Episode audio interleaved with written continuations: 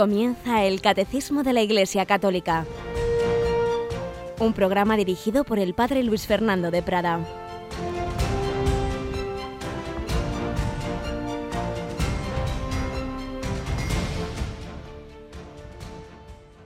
Alabado sean Jesús, María y José. Un cordialísimo saludo, querida familia de Radio María. Aquí estamos, un día más, una semana más, para aprender de lo que nos enseña nuestra Madre la Iglesia a través de esa preciosa síntesis de su enseñanza que es el Catecismo de la Iglesia Católica. Tenemos hoy con nosotros a Yolanda Gómez. Buenos días, Yoli. Muy buenos días, Padre. Y esto en una semana, Yoli, en la que por un lado seguimos con, mm, con nuestra novena de la gracia, ¿verdad? De 7 a 8 de la tarde, que va a culminar el sábado con la Santa Misa desde el Castillo de Javier, presidida por el cardenal arzobispo emérito don Fernando Sebastián. A las 5 de la tarde. El sábado a las 5 de la tarde. Pero antes, pero antes, el día anterior, el día 13, se cumple el segundo aniversario del inicio del pontificado del Papa Francisco, que va a presidir una celebración que también vamos a retransmitir. Será también a las 5 de la tarde un acto penitencial. Esa celebración penitencial que ya el año pasado pues él quiso celebrar en la Basílica de San Pedro en este tiempo de Cuaresma, dando ejemplo de la importancia del sacramento de la confesión. Sabéis que estos tiempos fuertes es habitual hacer esas celebraciones comunitarias en las que luego la confesión es individual, pero se hace una preparación comunitaria de lecturas, de de examen de conciencia, etcétera. Y así lo empezó el año pasado el Papa en un viernes y lo va a hacer en este viernes también. Y por otro lado ha propuesto a toda la Iglesia que esos días, viernes, sábado, sean, sean dos días de especial intensidad de oración, que haya iglesias abiertas con el Santísimo expuesto, con confesores disponibles, pues ojalá en todas las diócesis del mundo se realice así, haya esa frecuencia de confesión, de oración, iglesias abiertas y sean días de gracia en que nos acerquemos todos más al Señor. En cualquier caso, Radio María lo que haremos será ofrecer esta celebración viernes a las 5 de la tarde desde la Basílica de San Pedro. Esta celebración penitencial y bueno, pues no está nada mal naturalmente cada uno de nosotros piense también en a ver si esta semana pues yo también me uno en ese espíritu de, de conversión y, me, recibo ese sacramento de la penitencia, doy un paso más en mi preparación para la Pascua. Pues vamos nosotros adelante, esta edición de hoy del Catecismo. Como siempre vamos a empezar recogiendo alguna historia concreta, real, que pueda iluminar nuestra vida.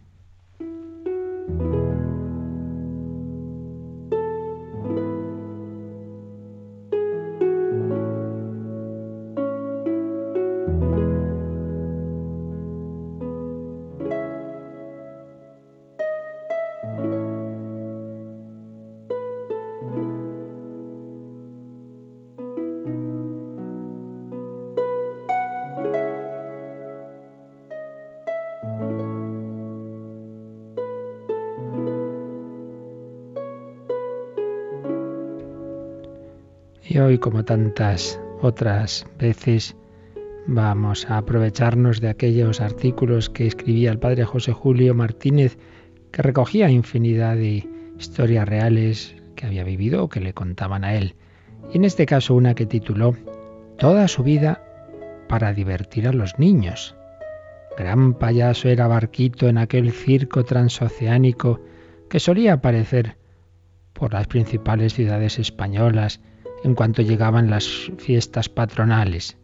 Gran payaso para hacer reír a niños y grandes, pero sobre todo a los niños. No solo les hacía reír, sino que les emocionaba con alguna caricia de su enorme mano enguantada cuando pasaba junto a ellos y los veía en primera fila, contemplándolo todo sonriente. Uno de esos niños, Ramón, tapiador, contemplaba el espectáculo con los ojos muy abiertos, siempre bien acompañado y protegido por su padre. Qué emoción para el pequeño cuando el payaso, en una de las ocasiones que pasó cerca, no solo le alargó un caramelo, sino un magnífico globo. Muchas gracias, le gritó el padre de Ramón. Has hecho feliz al pequeño. El payaso se acercó al caballero, dibujó una sonrisa de auténtico consuelo bajo su rostro pintarrajeado y le respondió, el feliz soy yo cuando veo tan feliz al niño. Y bajando algo la voz como descubriendo un secreto, le dijo, soy Ángel Sorribes. ¿Te acuerdas? Encontré el medio de cumplir mi propósito y ahora soy feliz. Y se alejó haciendo su papel y sonriendo a la gente. Entonces el caballero comprendió que estaban justificadas las atenciones que el payaso había dedicado a su niño y recordó su historia.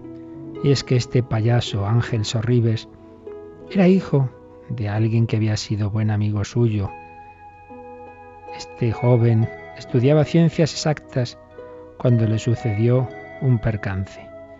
Llevaba un día el coche de su padre atravesando un pueblo de la provincia de Toledo, llamado Los Llévenes, un hermoso pueblo toledano. De pronto un niño como de cinco años salió alocadamente desde un portal hacia la calzada, seguido por otros compañeros de juego. Ángel, aunque la velocidad dentro de la villa era moderada, no pudo reaccionar ante la inesperada salida del niño que vino a metérsele bajo las ruedas del coche. Allí mismo quedó agonizando. Ángel no se consolaba con nada. Estuvo dos días como fuera de este mundo, con la imagen de la criaturita inocente atropellada y sangrante fija en sus ojos, desorbitados de pena. Sobraron pruebas de que no había habido imprudencia por parte del conductor, ya que la salida del chiquillo tan inesperada como rápida hizo imposible evitar la desgracia. Pero esto no resolvía nada para el joven. No hacía más que repetirse.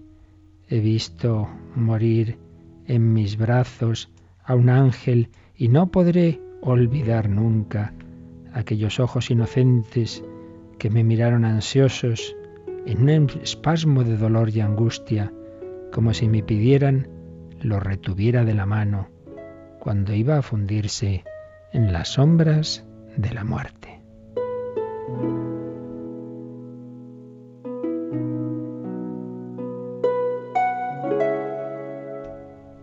No, yo no puedo vivir con esta pesadilla, con esta sombra gravitando sobre mi alma. Ya sé que no hubo ofensa alguna contra Dios ni contra los hombres, pero aquella mirada del niño moribundo. Pensó mucho Ángel y en su corazón se formó esta resolución, dedicar el resto de su vida a hacer algo bueno por los niños, de todos los niños que encontrará a su paso, como expiación, decía, de aquella trágica visión que le atenazaba. Y un buen día abandonó sus estudios y comunicó a sus padres que partía para Argentina. Lo que no sabían sus padres es que Ángel Sorribes había consagrado su vida a hacer reír a los niños como payaso de circo. Solo el pensamiento de que así se había entregado a los niños fue capaz de devolverle la tranquilidad y convencerle de que todavía tenía una misión hermosa que cumplir en este mundo.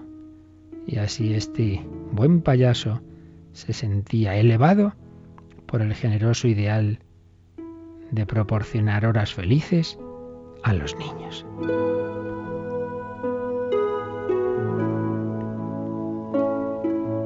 pues podemos sacar buenas enseñanzas de esta bella historia, este chico que sin culpa de su parte había atropellado a aquel niño, pensó que su vida tendría sentido, haciendo felices a muchos niños, haciéndoles sonreír, llevándoles alegría. Pues bien, nosotros, todos nosotros, que tantas cosas malas hemos hecho, que tantas veces habremos disgustado a niños y grandes, también estamos llamados a reparar nuestros errores, nuestros pecados, nuestras culpas, haciendo felices a los demás. En primer lugar, haciendo sonreír al Señor, al corazón de Cristo, a la Virgen María y también a las personas que nos encontremos, reparar, reparar, amar al amor no amado, alegrar a los que hemos disgustado, pensar que tantas cosas que hemos hecho mal y que Dios nos ha perdonado tienen también que llevarnos a perdonar, a amar, a imitar a ese Dios que hace salir el sol sobre buenos y malos y llover sobre justos e injustos. Qué alegría, dar alegrías. Si la vida de este payaso alcanzó su plenitud y su sentido haciendo sonreír a los niños, nuestra vida también la alcanzará haciendo sonreír a todos. Hoy piensa que también el Señor te da la oportunidad de alegrar el día a alguna persona o algunas personas que tienes a tu alrededor, en tu casa, o en tu trabajo, o entre tus amistades, o con quien Dios te ponga en tu camino.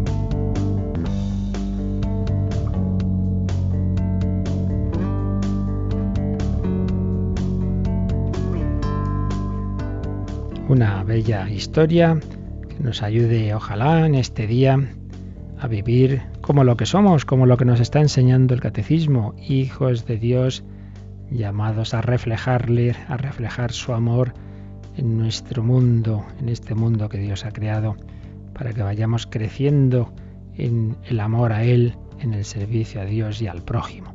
Estamos viendo este tratado de la antropología cristiana, la visión cristiana del hombre, al ver cómo Dios es el creador de cielo y tierra y en esa creación está el hombre como raíz de la creación material, la, de la creación de este mundo, pero ese hombre que es síntesis de esas dos criaturas, de la criatura puramente espiritual, los ángeles, y de las criaturas materiales, síntesis de una manera asombrosa en lo que el catecismo denomina esa, ese corpore et anima unus. Somos un ser en el que se da una unidad de esos dos coprincipios de nuestra naturaleza, el cuerpo y el espíritu.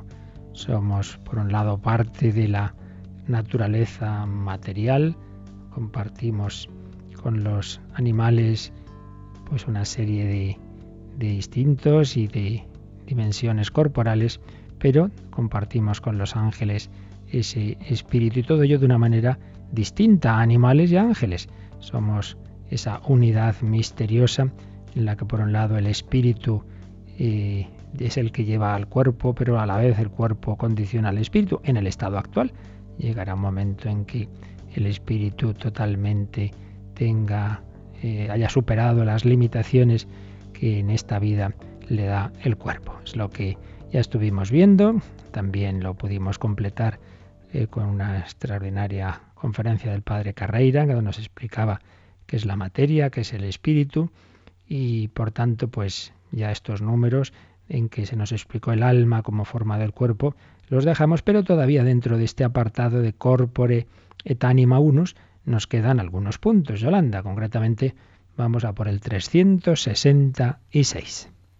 La Iglesia enseña que cada alma espiritual es directamente creada por Dios no es producida por los padres, y que es inmortal, no perece cuando se separa del cuerpo en la muerte y se unirá de nuevo al cuerpo en la resurrección final. Estuvimos viendo que tenemos en nuestra naturaleza estos dos componentes, por así decir, el alma y el cuerpo. Estuvimos viendo que hay, por un lado, como siempre, peligros eh, en distintos extremos, ¿verdad?, de alejarse de esta verdad.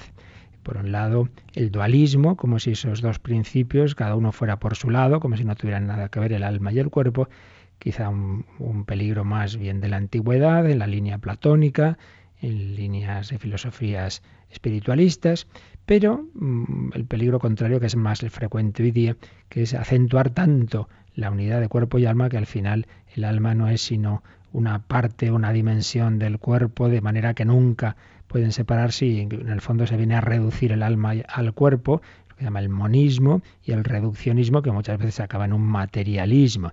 Y entonces, desde esa perspectiva, se niega esa dimensión de la fe católica que nos dice que tras la muerte hay un tiempo de separación del alma y el cuerpo. Un alma que siempre, por supuesto, mantiene un cierto tipo de, de relación intencional al menos al cuerpo que está esperando volverse a unir con él y que de hecho así será en la resurrección, pero que en ese tiempo que llamamos la escatología intermedia están separadas, está separada el alma del cuerpo. Esto se niega cuando se acentúa, como digo, tanto esa unidad de alma y cuerpo que se piensa que nunca pueden estar separadas, pues no es esa nuestra fe.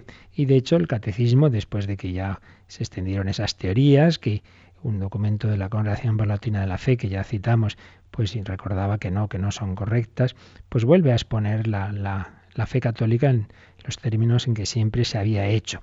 Y por eso fijémonos que aquí vienen dos números marginales que vamos a leer que, que, vienen a insistir en que, aunque el alma y cuerpo están llamados a esa unidad sustancial, pero tras la muerte se produce su separación. Leemos, a ver, vamos al número 1005 entonces ahí, en este, en este número, eh, trata, ya de la parte escatológica, trata de la muerte. A ver, Yolanda, ¿qué nos dice sobre la muerte eh, cristiana, el número 1005? Para resucitar con Cristo es necesario morir con Cristo. Es necesario dejar este cuerpo para ir a morar cerca del Señor. En esta partida, que es la muerte, el alma se separa del cuerpo, se reunirá con su cuerpo el día de la resurrección de los muertos. Todos estos puntos ya se, los veremos, o los verá quien, quien Dios así disponga cuando lleguemos a, la parte esta de la escatología, pero ya hoy lo anticipamos, ¿verdad? Eh, vienen este, esto que se nos ha dicho el catecismo eh, hace diversas citas de, de San Pablo. Para resucitar con Cristo es necesario morir con Cristo, es necesario, y aquí viene una cita textual, dejar este cuerpo para ir a morar cerca del Señor. Así lo dice San Pablo en su segunda carta a los Corintios 5.8. Dejar este cuerpo para ir a morar cerca del Señor. Y también habla de partida, en esta partida, Filipenses 1.23, que es la muerte, en esta partida, que es la muerte, el alma se separa del cuerpo. Pero se reunirá con su cuerpo el día de la resurrección de los muertos. Aquí no entramos en todas esas típicas preguntas que ya se hacían los pensadores antiguos, bueno, pero si su cuerpo que habrá sido de él y tal, bueno, ya nos explicaba también Padre Carrera en sus conferencias sobre el alma y cuerpo que no se trata de pensar que son las mismas átomos, entre otras cosas, porque los átomos de nuestro cuerpo se renuevan con muchísima frecuencia ya durante nuestra vida.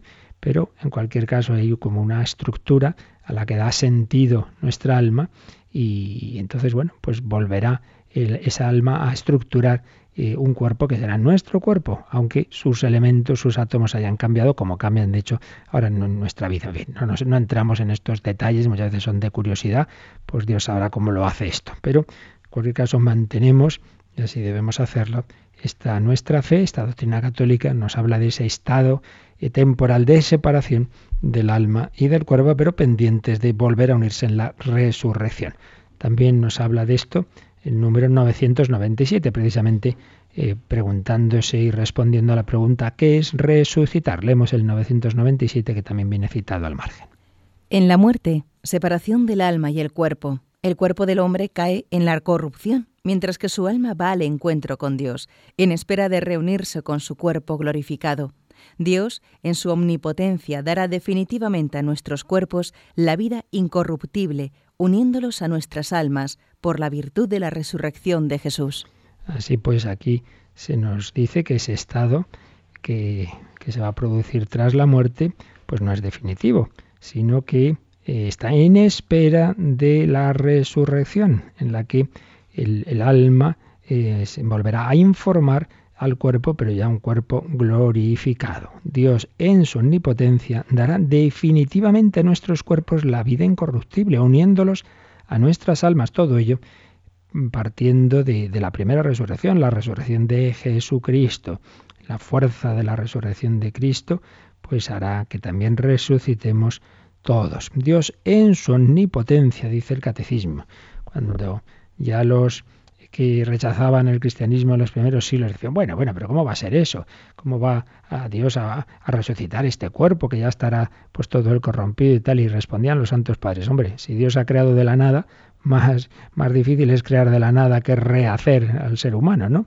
El Dios que es omnipotente para hacer que exista algo donde no existía nada, pues evidentemente esa su omnipotencia le permitirá también resucitar a nuestros cuerpos, aunque nosotros no entendamos cómo. No caigamos en, ese tipo de curiosidades y, bueno, pero será el cuerpo eh, de tal edad, tal otra. Bueno, esto eh, siempre tenemos que recordar que la revelación, lo que Dios nos enseña, no es para saciar nuestra curiosidad, sino que es simplemente para cómo tenemos que actuar. ¿Esto qué tiene que ver con mi vida? Y lo que tiene que ver es que yo tengo que irme preparando a ese encuentro con Él y saber que mi cuerpo es templo del Espíritu Santo, pero no entrar en curiosidades, ¿verdad?, de si será de esta manera, si será de esta otra, que eso pues no me sirve a mí para yo como tengo que actuar. La, la revelación, pensémoslo esto siempre, es de, tiene un sentido práctico, no un sentido de curiosidades, de curiosidades. Muy bien, entonces eh, se nos han recordado eh, este, este, este, este, aspecto fundamental de que el alma eh, y el cuerpo tienen esta son, son dos principios distintos. Pero se nos ha dicho algo más. Y es que cada alma espiritual es directamente creada por Dios. Directamente creada por Dios. Si tenemos esos dos principios, alma y cuerpo, que están unidos, pero como acabamos de recordar, son distintos, ¿de dónde proceden? Bueno, pues el cuerpo está claro. El cuerpo procede de, de los cuerpos de, de los padres. Eh, a nivel genético, pues ya sabemos que se produce esa unión de los gametos, masculino, femenino, etcétera. Entonces el cuerpo está claro. Pero el alma, el alma no puede proceder de un cuerpo. El alma, como ya vimos, tiene unas propiedades espirituales porque tiene a su vez una naturaleza espiritual y por más intentos que hayan hecho y seguirán haciendo los materialistas, que obviamente pues tienen que explicar todo como partiendo de la materia, pues siempre son intentos que se quedan pues, pues muy cortos porque nunca habrá manera de explicar que la materia pues piense, que la materia haga razonamientos abstractos, que la materia haga poesía o que la materia llegue a la religión y a rezar. Los animales pueden hacer cosas que decimos, uy, qué perro tan inteligente. Bueno, inteligente en el sentido de asociar determinados aspectos siempre sensibles, cosas que entran por nuestros sentidos. Pero todo lo otro que he dicho, pues un pensamiento abstracto, filosófico, religioso, eh, poético, artístico, pues eso desde luego nunca lo hará ningún animal, porque eso ya sí que supera lo sensible, es de un orden absolutamente espiritual y que nunca lo podemos meter ni en, una, en unas cantidades, en una fórmula matemática, en un laboratorio, y por tanto supone un principio espiritual que no puede proceder de la materia. Entonces, ¿de dónde procede? Si este niño es concebido, ¿de dónde viene? Bueno, pues este niño, su cuerpo, su principio corporal viene de los padres, pero su principio espiritual no. El alma no es producida por los padres. Y cada ser humano tiene un alma espíritu, tiene un alma distinta. Entonces, ¿quién crea esa alma? Pues Dios la crea en cada caso. Por lo tanto, fijaos qué impresionante Dios que creó el mundo de la nada y Dios que creó a los primeros hombres, Dios también ejercita su poder creador, creador, no sólo asistiendo a los padres que procrean, decimos, colaboran con Dios en la creación del cuerpo, sino que además Él en cada concepción infunde un alma de la nada. Dios la crea. Por tanto, lo que es lo que fue la creación inicial se da también en cada ser humano. Hay una actuación directa y explícita de Dios, no solo, repito, eh, ayudando o guiando la acción que ya se da en esta tierra de los padres, etcétera, sino creando directamente un alma, un alma que no es producida por los padres, un alma que es inmortal, el espíritu no se puede corromper, no se puede separar, es inmortal, un alma que no va a perecer cuando se separe del cuerpo en la muerte, un alma creada directamente por Dios. Realmente esto es grandioso, indica un amor inmenso del Señor y es el principal fundamento de la dignidad del ser humano, no el único, pero sí el principal. Por ello, si negamos esto, si vemos al hombre simplemente como un animal más, como, como tantas veces hemos recordado, como materia evolucionada, pues luego, claro, es muy difícil, por no decir imposible, fundamentar una dignidad especial. Y de hecho lo que ocurre es que al final se ve al hombre como un animal más y por tanto, bueno, pues hay muy pocos escrúpulos para eliminarlo si nos molesta, si todavía no ha nacido, pues con el aborto, si tiene determinadas taras o discapacidades, si ya no nos parece útil, con la eutanasia, etcétera, etcétera, etcétera.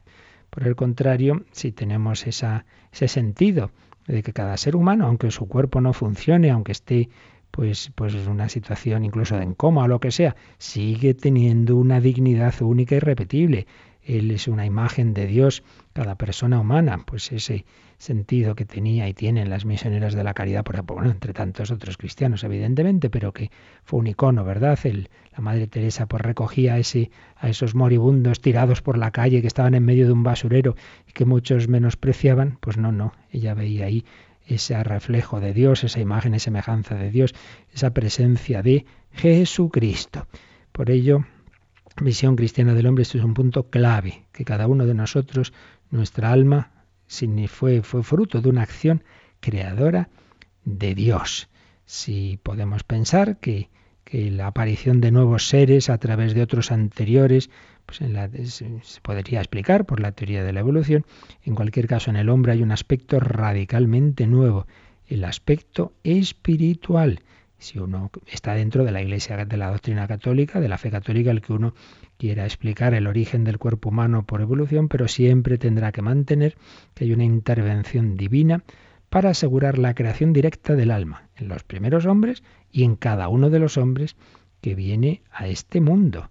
En cada ser humano hay una acción directa de Dios. Esto lo recordó Papa Pío XII en la Humanae Generis, lo recordó Pablo VI en el Credo del Pueblo de Dios y bueno, muchos otros textos del Magisterio. Hay uno muy bonito, una catequesis que tuvo San Juan Pablo II en el miércoles 27 de mayo del 98 que vamos a leer, que realmente es muy bella. Dice así, el misterio de la encarnación visto en la perspectiva del Espíritu Santo que lo llevó a cabo, ilumina también el misterio del hombre.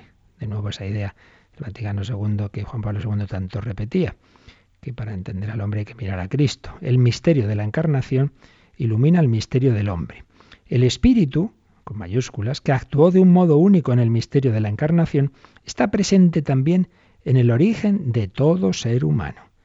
Nuestro ser es un ser recibido, una realidad pensada, amada y donada. No basta la evolución para explicar el origen del género humano, como no basta la causalidad biológica de los padres para explicar por sí sola el nacimiento de un niño.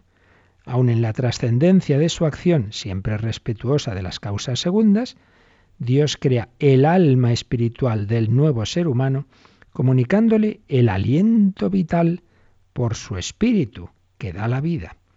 Todo hijo, por consiguiente, se ha de ver y acoger como un don del Espíritu Santo, como un don del Espíritu Santo. El Espíritu Santo actúa creando ese espíritu, el espíritu con mayúsculas, el Espíritu Santo crea el espíritu con minúsculas, el alma de cada ser humano. Vamos a parar un poquito, vamos a hacer un momento de oración y a decir, Señor, gracias porque tú me has creado, porque me has dado esta alma con la que yo puedo pensar en ti, con la que puedo rezar, con la que puedo pensar en todo lo que existe en este mundo, con la que puedo elevar mi espíritu. Qué amor tan grande, qué fundamento de la dignidad de todo ser humano, aunque haga cosas malas el ser humano, siempre tendrá ese fundamento que, que nunca pierde de haber recibido un alma, un espíritu que viene directamente de Dios. Demos gracias al Señor por ese amor tan grande que nos ha manifestado.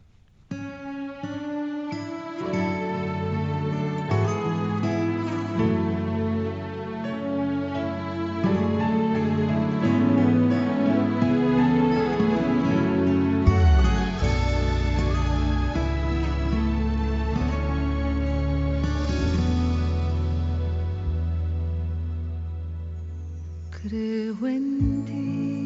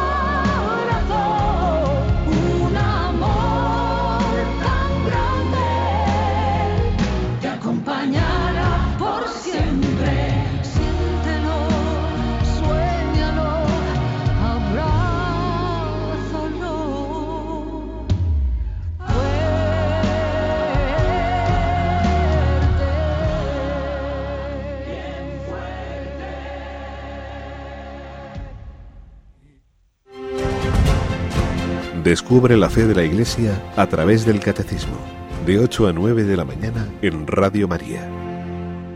La fe de la Iglesia que nos recuerda que en nosotros el alma espiritual es creada directamente por Dios. ¿Y cuándo es creada?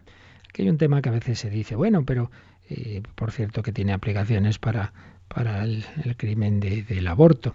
Eh, se dice, bueno, en la, en la, Edad Media, pues Santo Tomás eh, decía que, que, no se, que no se infunde el alma hasta que no estaba eh, desarrollado el cuerpo humano, porque entonces se pensaba que el embrión humano pasaba por estadios sucesivos, primero vida vegetativa, luego vida animal, y ya cuando llegaba a un nivel de vida humana, entonces es cuando recibía, recibía el alma. Parecía entonces, claro, que para que se pasase a una vida animal tenían que estar preparados los órganos de las funciones esenciales y para pasar a lo humano pues debía haber al menos un esbozo de un sistema nervioso. Eh, digamos, el, necesitaría el, el, embrión pues poseer una manera, una materia bien dispuesta para esa nueva forma iba a ser el alma. Claro, pero es que en aquel momento no se sabía nada o casi nada, bueno, nada de todo lo, lo genético. Hoy sabemos que la dotación genética típicamente humana se da desde el primer momento de la concepción. No hay una primera etapa en que eso parece que es simplemente algo, algo vegetativo y luego otra etapa en la que sería algo animal y luego ya se forma lo humano. No, no, no. Si es que ya sabemos que lo que nos distingue a los distintos seres vivos es la dotación genética y la dotación genética de cada individuo está desde el primer momento, pues eso, como un ser absolutamente humano. No hay una época, no hay, un, no hay unos días en que, en que ese embrión no es humano. Desde el primer momento no solo es humano, sino que es un individuo único e irrepetible, con una dotación genética absolutamente particular. Por tanto, podemos suponer que Dios infunde el alma humana pues desde ese primer momento. Naturalmente, también hay casos de esos que dicen, bueno, pero luego se va a, a, como se dice, a dividir, pueden salir gemelos y tal. Bueno, lo que para nosotros puede ser una sorpresa, para Dios no lo es. En cualquier caso, pues Dios va a infundir el alma o las almas, pues de lo que Él sabe, que realmente está ahí en esa dotación genética, pero lo que sí que está claro es que ya hablamos de un nuevo ser humano y no de otra cosa distinta, ¿verdad? Desde la concepción. En definitiva, el ser humano, cada uno de nosotros, único e irrepetible, con una, por un lado, una dotación genética típicamente humana que procede de los padres, pero luego con un alma que Dios infunde y que es el principal fundamento de nuestra dignidad que nos distingue radicalmente de cualquier otro ser que nos distingue radicalmente de cualquier animal, al que siempre debemos tratar con, cuidado y con cariño, pero que podemos naturalmente también eh, poner a nuestro servicio como Dios lo ha creado y podemos usarlo para nuestra alimentación, etcétera, cosa que no podemos hacer con el ser humano, porque no es igual. Mientras que si nos olvidamos de esta dignidad sagrada, porque prescindimos de Dios, pues entonces se cumple aquella frase de Dostoyevsky, si Dios no existe, todo está permitido. Si Dios no existe, el hombre es un animal, si es un animal podemos matarlo, podemos con él hacer lo que nos dé la gana, podemos instrumentalizarlo, podemos tomarlo como un medio para nuestros fines contra aquella, aquellos principios éticos que el propio Kant quiso mantener y que sin embargo hoy día pues se, niegan porque hoy el fin justifica los medios, puesto que si el hombre a fin de cuentas es un animal más, pues bueno, podemos hacer con él lo que nos parezca en función de nuestros intereses. Sin embargo, desde esta perspectiva del hombre creado por Dios, en él infundida un alma espiritual, las cosas cambian. Bueno, pues esto es lo esencial de este punto de alma y de cuerpo. Pero, Yolanda, a veces nos encontramos expresiones que parece como si hubiera tres componentes en el hombre. Hay una frase de San Pablo en 1 Tesalonicenses 5:23 que habla de espíritu, alma y cuerpo. Vamos a ver sobre este punto que nos dice el siguiente número del catecismo, el 367. A veces se acostumbra a distinguir entre alma y espíritu. Así San Pablo ruega para que nuestro ser entero, el espíritu, el alma y el cuerpo, sea conservado sin mancha hasta la venida del Señor. La Iglesia enseña que esta distinción no introduce una dualidad en el alma. Espíritu significa que el hombre está ordenado desde su creación a su fin sobrenatural y que su alma es capaz de ser sobreelevada gratuitamente a la comunión con Dios. Así pues, en primer lugar, bueno, esa expresión de San Pablo, que todo vuestro ser, el espíritu, el alma y el cuerpo, discuten los, los expertos en la Biblia exactamente quería decir con lo del espíritu, quizá era la disposición moral y no tiene más, más misterio el corazón, pero en cualquier caso eh, la expresión ha servido en la tradición para eh, precisar esto, que por un lado no es que haya un tercer componente, esto se rechazó, hubo algún autor en la Edad Media que decía, bueno, entonces es que hay como dos almas en nosotros, ¿no? Una alma que se llamaría espíritu y otra alma. No, no, no, no tenemos más que dos principios. El ser humano como tal no tiene más que cuerpo y alma.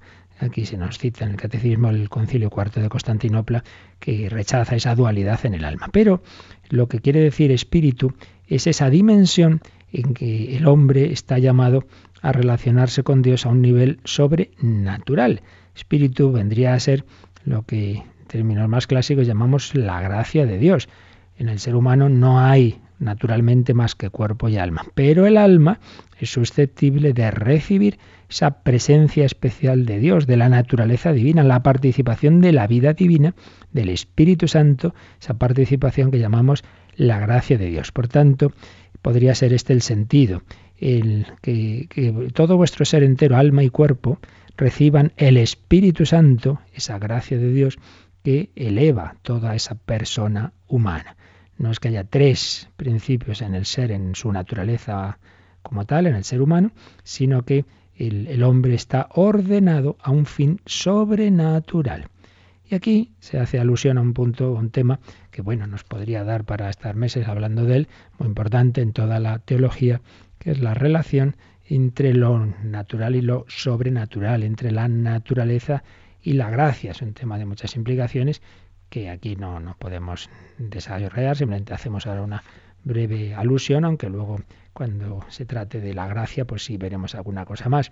Y es que, por un lado, por un lado, el, ser humano pues ha sido creado a ese nivel natural y siempre hay que distinguir al creador de la criatura.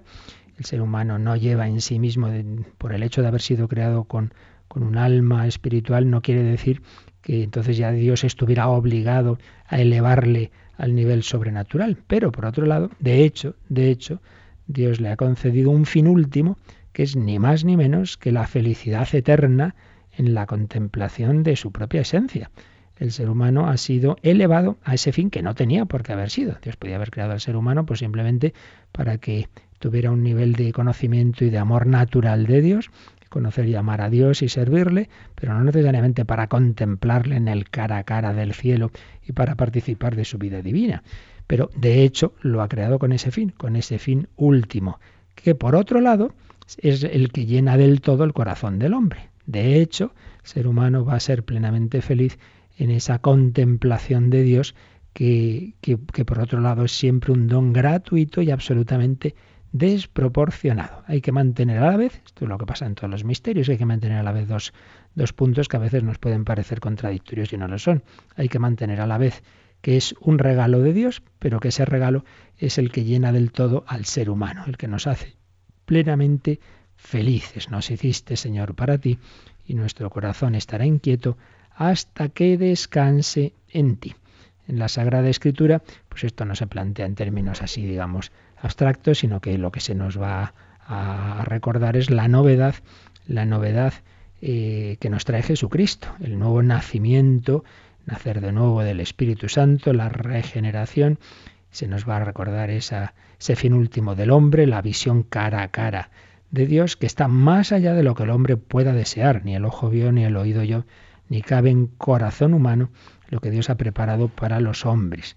Por otro lado, se va a recordar, lo hicieron especialmente los santos padres frente a las teorías platónicas de que el alma humana ya de por sí es divina. Y dice, no, no, no, el alma no es divina, tiene que ser divinizada por el Espíritu Santo. Es Dios el que nos eleva a ese nivel sobrenatural, el que nos da la posibilidad de llegar a estar unidos con Él aquí por la gracia y luego tras la muerte contemplar a Dios cara a cara. El, magisterio de la Iglesia pues ha recordado que ese fin último del hombre, ese contemplar a Dios, esa visión de la esencia divina supera las posibilidades de la criatura. No es algo que naturalmente llegue al hombre a ello, es algo sobrenatural, por encima de la naturaleza. Los dones de gracia no son naturales. Hay siempre una gratuidad, un regalo, un regalo de Dios. Pero un regalo que implica que de hecho la vocación del hombre es esa unión con Dios en la visión beatífica y que ahí se dará la única felicidad plena y perfecta desproporcionada a la naturaleza humana, pero que es la que de hecho va a llenar a esa naturaleza, la que nos va a hacer felices. ¿Y cómo puede el hombre, que es una criatura, llegar a Dios? Pues por la encarnación. Dios se ha hecho hombre y la encarnación salva esa distancia. Dios se ha rebajado al nivel humano y ha elevado al hombre al nivel divino. Misterio realmente admirable. El, el hombre es capax de y capaz de Dios y puede recibir la gracia y puede recibir la bienaventuranza y puede ser ordenado a ese fin último, pero una ordenación que repetimos una vez más, no viene simplemente porque tengamos un alma humana, sino por ese regalo que nos hace Jesucristo de su Espíritu Santo, regalo que viene de, de la redención, la comunicación de la vida divina. Es verdad que el hombre naturalmente busca a Dios, pero de hecho el que lo encuentre a ese nivel sobrenatural no es fruto de sus fuerzas, no es fruto de su búsqueda, siempre supera las fuerzas humanas. Por sí, por, por la razonamiento humano podemos llegar a que existe Dios, a conocer a Dios, a un cierto amor de Dios natural, bueno, como se da de muchas personas que no, que no son cristianas, que, que tienen un sentido religioso, pero la unión íntima con Él solo puede proceder de la comunicación de esos dones divinos, que es, que es la gracia de Dios, que son los dones del Espíritu Santo. Así pues, nivel natural, nivel sobrenatural, esto digo, tiene muchas implicaciones, el entender bien la relación entre ambos aspectos, entre ambas dimensiones. Hay un principio general que, está en todo el pensamiento de Santo Tomás y bueno, en general de, de la Iglesia, ¿no? que es que la gracia no destruye la naturaleza, sino que la supone, la sana, la perfecciona y la eleva. Ese nivel sobrenatural, esa gracia de Dios, supone la naturaleza, la fe supone la razón, pero además la sana. Es decir, el hombre como está herido por el pecado, pues muchas veces no consigue, no, no hace bien lo que podría hacer esa naturaleza humana. Entonces necesitamos ser sanados por la gracia de Dios. ¿El hombre puede, por sus fuerzas naturales, pues llevar una vida honesta, honrada? Pues sí, podría, podría, pero de hecho le es muy difícil a largo plazo eh, hacer todo lo que sería una ética natural y de hecho pues no, no, no lo consigue si no es ayudado por la gracia de Dios. Y esto pues tiene implicaciones para la educación. No, pues vamos a formar a un, niño, a un joven, a un adolescente en valores humanos y luego ya le hablaremos de, Dios. Pues hombre, no. La educación cristiana eh, está todo unido. La, la gracia con, con la naturaleza. Formamos virtudes humanas, pero desde la gracia, desde la fe. Por tanto, una educación que a veces por desgracia se da colegios supuestamente religiosos, pero sí se enseñan valores humanos, solidaridad y tal, pero no se enseña a rezar, no se lleva los sacramentos, no, no se dan esos cauces que nos dan ese nivel, digamos, eh, sobrenatural de, de, la gracia de Dios, pues esta coja de algo es absolutamente esencial. Y además es precisamente esa gracia de Dios la que luego potencia esos otros valores humanos que son necesarios. La gracia no destruye la naturaleza, sino que la supone, la sana, la perfecciona, la eleva. El hombre razona mejor precisamente desde la fe, razona mejor y, en general todas las virtudes y, por eso la auténtica vida cristiana pues ha generado a lo largo de la historia grandísimos pensadores, filósofos, artistas, pero hombre, quien, dice eh, que la Iglesia es contraria a la razón, a la, pues no, ha debido ver las catedrales góticas, la suma teológica, la divina comedia de Dante, etcétera, etcétera, etcétera. El cristianismo genera un humanismo. La fe ayuda a pensar. vaya, que menudas filosofías ha habido en la historia del cristianismo. En cambio, hoy día, cuando se niega a Dios y se niega la fe, pues también cae la razón. Y entonces estamos en la época del pensamiento débil.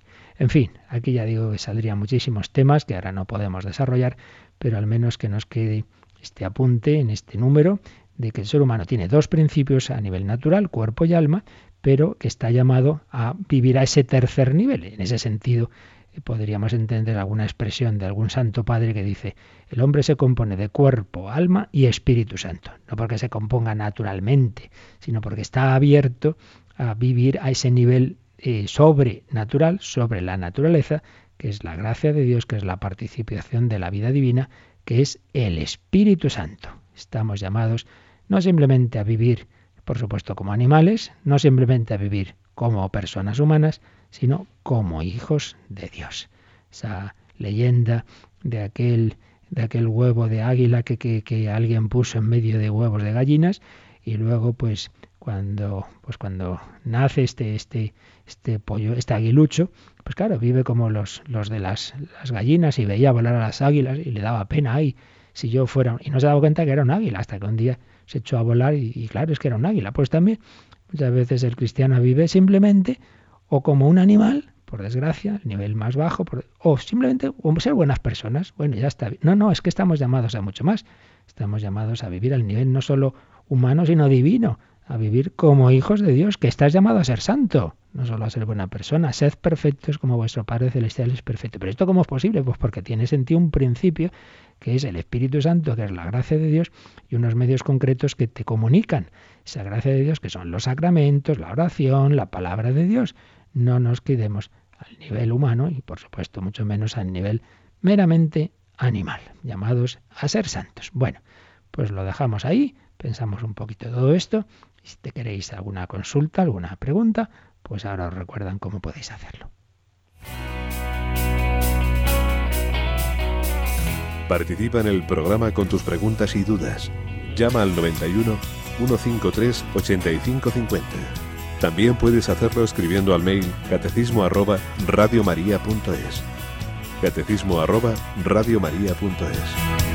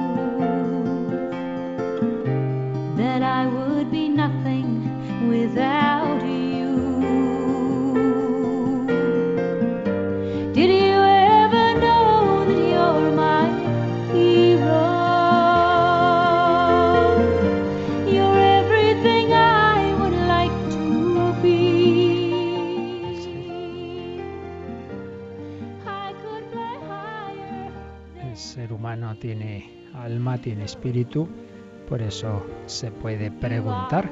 Y tenemos algunas preguntas, ¿verdad, Yolanda? Así es, padre.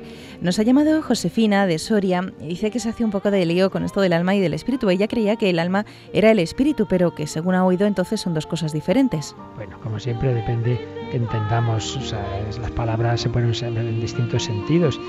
Es verdad que podemos usar equivalente, de manera equivalente alma y espíritu, alma espiritual, pero en el texto de San Pablo y en la tradición católica distinguimos lo que es el, el alma, aunque sea un alma espiritual, del espíritu en cuanto participación del Espíritu Santo y por tanto de la gracia de Dios. En ese sentido es que, según parece, pues habla San Pablo de cuerpo, alma y espíritu, pero que también puede usarse espíritu como diciendo, el hombre se compone de cuerpo y espíritu. En fin, como pasa con tantas palabras, depende del sentido que les demos, así que no, que no se arme líos. ¿Qué más? Y Jesús de Madrid eh, pregunta si, según la doctrina católica, eh, puede ser pecado decir un piropo a una mujer, como guapa, bonita. bueno, hombre, pues en principio no, eh, eso en principio pecado no es. Hoy día se, se está esto diciendo que no está bien, porque que si es machismo y tal, bueno, yo ahí, si es, que sea más o menos adecuado, yo no voy a entrar. Pero pecado en algo positivo, pues, en, pues de por sí, vamos, me parece, me parece evidente que no. Que sea a lo mejor inadecuado en determinadas circunstancias y contextos. Esto, como muchas otras cosas, también depende del enfoque y de la intención, claro. Si uno lo hace pues con un mal sentido, pues sí pudiera ser mal, claro.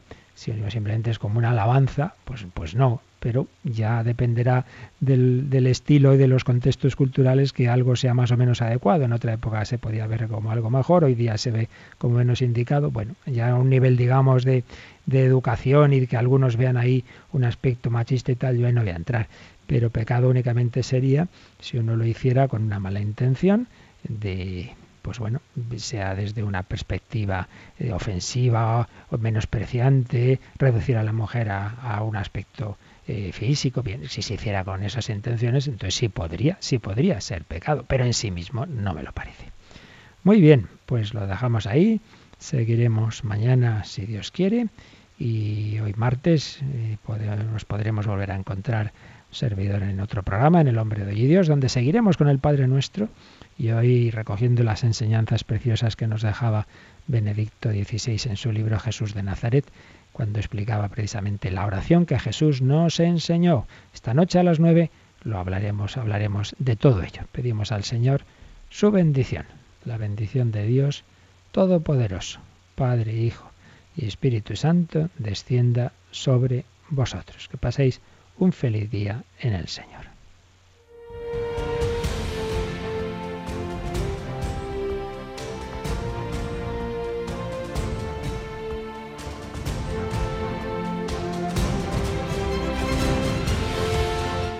Han escuchado en Radio María el Catecismo de la Iglesia Católica, un programa dirigido por el Padre Luis Fernando de Prada.